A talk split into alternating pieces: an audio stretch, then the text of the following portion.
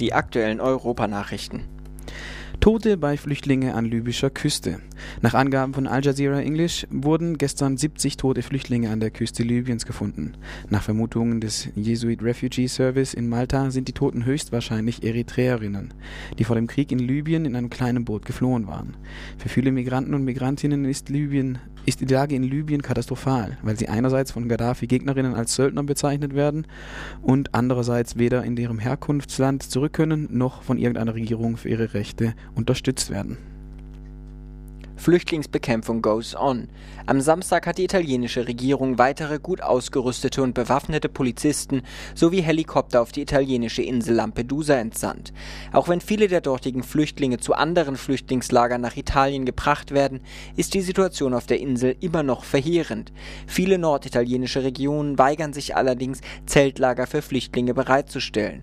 Aus dem Flüchtlingslager in Taranto in Südapulien sind inzwischen zum dritten Mal innerhalb kürzester Zeit mehrere hundert Tunesierinnen geflohen. Deshalb hat die französische Regierung die Kontrolle der Grenze zu Italien verstärkt und weist Flüchtlinge aus Tunesien ab. Nach Angaben der italienischen Polizei verließen vor einer Woche zwei weitere Schiffe Libyen. Italiens Ministerpräsident Silvio Berlusconi und Innenminister Roberto Maroni wollen die tunesische Regierung dazu bringen, die Küstenwache zu verschärfen. Damit soll den Menschen, die vor dem Krieg in Libyen fliehen, der Weg versperrt werden. Berlusconi bietet der tunesischen Regierung hierzu Ausrüstung im Wert von 75 Millionen Euro, darunter Schnellboote und Nachtsichtgeräte, an. Die Rede ist außerdem von Krediten in Höhe von 150 Millionen Euro. Nach Tunesien sind seit Beginn des Krieges in Libyen mindestens 160.000 Menschen geflohen. Diplomatie in und um Libyen. Abdel Atti al-Obeidi, Libyens Außenminister, teilte dem griechischen Premier Papandreou mit, dass Gaddafi den Krieg beenden will. Obeidi war über Tunesien über Djerba nach Griechenland gereist.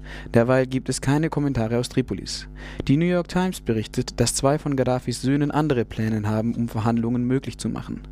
Der griechische Reporter John Sapopoulos begründete die Reise Obeidis nach Griechenland mit guten außenpolitischen Beziehungen der beiden Länder seit den 1980er Jahren. Er verwies auch darauf, dass die schlechte ökonomische Situation Griechenlands die Regierung sicherlich empfänglich für manche, zum Beispiel für Angebote über günstiges libysches Öl, machen würde. Heute traf Obeidi in Ankara den türkischen Premier Erdogan. Anscheinend soll es auch um Unterstützung in diplomatischen Verhandlungen zur Beendigung des Krieges gehen. Ebenso gibt es offizielle Nachrichten aus Großbritannien, dass ein Diplomatenteam nach Libyen entsandt wurde, um mit dem oppositionellen Transitional National Council in Benghazi Gespräche zu führen. Jemen. Jemenitische sogenannte Sicherheitskräfte ermordeten am Wochenende in der Stadt Taiz mindestens 15 Oppos oppositionelle Demonstrantinnen und verletzten weitere 30 Menschen. Die Demonstranten wollten durch die Stadt zum Freiheitsplatz ziehen, um dort auf eines der oppositionellen Dauercamps zu stoßen. Sie wurden von Polizei und Militär aufgehalten. Von den Häuserdächern schossen die Beamten auf die Demonstrantinnen. Am heutigen Montag gab es erneut Demonstrationen, auch in anderen Städten aus Solidarität mit den Ermordeten in Thais. In Hudaida am Roten Meer wurden 400 Menschen von Polizei und Militär mit Tränengas und tödlicher Munition verwundet. Anti-Atom-Proteste in Japan. Radioaktives Wasser fließt weiter in den Pazifik. Am gestrigen Sonntag haben hunderte Menschen in Japan gegen Atomenergie demonstriert. Fast 500 Menschen zogen vor die Zentrale des Energieunternehmens TEPCO. Angesichts der sehr kleinen japanischen Anti-Atom-Energiebewegung ist dies nicht zu unterschätzen. Das Atomkraftwerk Fukushima 1 bleibt weiterhin undicht. Durch das Leck im Reaktor Block 2 sickert radioaktiver Sondermüll ins Meer und in das Grundwasser. Weder mit Kunststoff noch mit Beton gelang es TEPCO, den Riss zu dichten. Die japanische Regierung rechnet inzwischen mit mehreren, mit mehreren Monaten, bis das Leck gestopft ist. TEPCO hat mittlerweile TEPCO hat mittlerweile begonnen, insgesamt 11,5 Millionen Liter radioaktiv verseuchtes Wasser ins Meer zu leiten. Laut TEPCO sei das nötig, um Platz für noch stärker verseuchtes Wasser zu schaffen. Laut der japanischen Behörde für Atomsicherheit gehen durch das Ablassen des Wassers in den Pazifik keine Gefahren für die menschliche Gesundheit aus. Anders sehen das einige sarkastische Beobachterinnen. Die behaupten inzwischen, dass es Gespräche zwischen TEPCO und BP gibt, um einen gemeinsamen Workshop zum Abdichten von Lecks und beschwichtigender Medienarbeit zu veranstalten. EU-Parlament diese Woche. Diese Woche befasst sich das Europäische Parlament nicht überraschend unter anderem mit den Themen Kernkraft, Zuwanderung aus Nordafrika, die Erweiterung der EU und der Haushalt für 2012. Ebenso steht eine Strategie gegen Gewalt gegen Frauen auf der Tagesordnung.